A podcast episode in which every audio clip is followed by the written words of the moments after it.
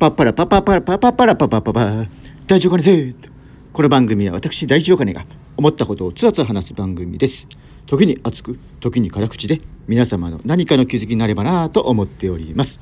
はい今回は Voicy 聖帝 radio のお話をします Voicy サウザーラジオが中断してしばらく経ちましたが最近制定レディオと名前を変えて配信をしております私がまず Voicy をおすすめするときにまずはサウザーさんの番組をおすすめします。なぜならほとんどの方がお金について勉強しておらず資本主義のルールを知らず搾取されているからです。特にまだ種銭を持っていない人におすすめします。この番組を聞いていない方で私が職場にもたくさんいるのですが高卒で仕事に入り高い保険に入らされ高い車を買い上司に飲みに連れて行かれ浪費をして結婚して35年ローン新築一戸建てを買う。子供ができ小遣い制で日々わずかな小遣いで生活している人を私はたくさん見てきています。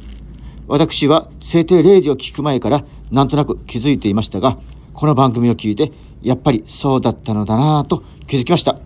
前置きが長くなりましたが特に種銭を持っていない方制定レディオをお勧めします。私は種銭を持っているのですが何回も聞いてます。じゃあ種銭を持っている方は何を聞けばよいの？次回話します。